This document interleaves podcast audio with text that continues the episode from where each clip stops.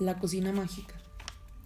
Imagina que tienes en tu casa una cocina mágica que te proporciona la cantidad que desees de cualquier comida del mundo. Nunca te preocupas de lo que vas a comer, ya que puedes servir en la mesa cualquier cosa. Y como eres generoso, le ofreces a todos comida sin esperar nada a cambio. Alimentas a quien quiera que venga a verte, por el mero placer de compartir lo que tienes. Y tu casa siempre está llena de gente que se acerca para degustar la comida de tu cocina mágica. Entonces, un día alguien llama a tu puerta, abres y te encuentras a una persona con una pizza en las manos. Te mira y te dice, oye, ¿ves esta pizza? Te la doy si me permites controlar tu vida. Solo tienes que hacer lo que yo quiera. Y nunca te morirás de hambre, porque yo te traeré una pizza cada día. Lo único que tienes que hacer es ser bueno conmigo. ¿Te imaginas tu reacción? Solo con pedírselo a tu cocina obtendrás la misma pizza, o incluso mejor y esa persona te está ofreciendo comida a cambio de que hagas lo que ella quiera. Lógicamente te echarás a reír y le dirás, no, gracias. No necesito tu comida, tengo toda la que quiero. Entra y te daré de comer sin pedirte nada a cambio, pero no voy a hacer lo que me pides. No me voy a dejar manipular a cambio de una pizza. Ahora imagínate exactamente lo contrario. Llevas varias semanas sin probar bocado, estás muerto de hambre y no tienes dinero para comprar comida. Entonces llega esa persona con la pizza y te dice, oye, aquí hay comida, te la puedes comer si haces sencillamente lo que yo quiero.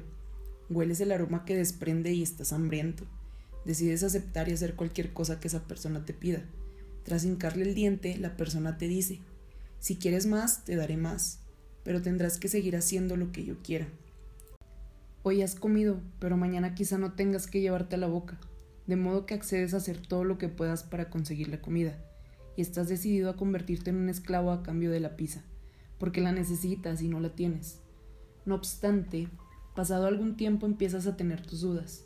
Dices, ¿qué voy a hacer si no me trae la pizza? No seré capaz de vivir sin ella. ¿Y si mi pareja decide darle mi pizza a otra persona?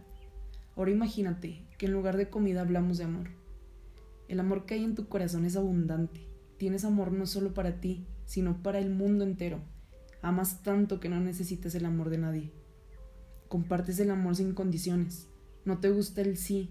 Eres millonario en amor y si alguien llama a tu puerta para decirte, oye, aquí tengo amor para ti, te lo daré si haces lo que yo quiera. ¿Cuál sería tu reacción? Te reirás y dirás, gracias, pero no necesito tu amor. Tengo ese mismo amor aquí, en mi corazón, solo que mejor y más grande, y comparto mi amor sin condiciones. Pero ¿qué ocurriría si estás hambriento de amor? Si no tienes ese amor en tu corazón y alguien viene y te dice, ¿quieres un poco de amor? Te lo ofrezco a cambio de que hagas lo que yo te pida. De ser así, una vez lo hayas probado harás todo lo posible por conservarlo. Es posible que te sientas tan necesitado que hasta vendas tu alma para conseguir solo un poco de atención. Tu corazón es como esa cocina mágica.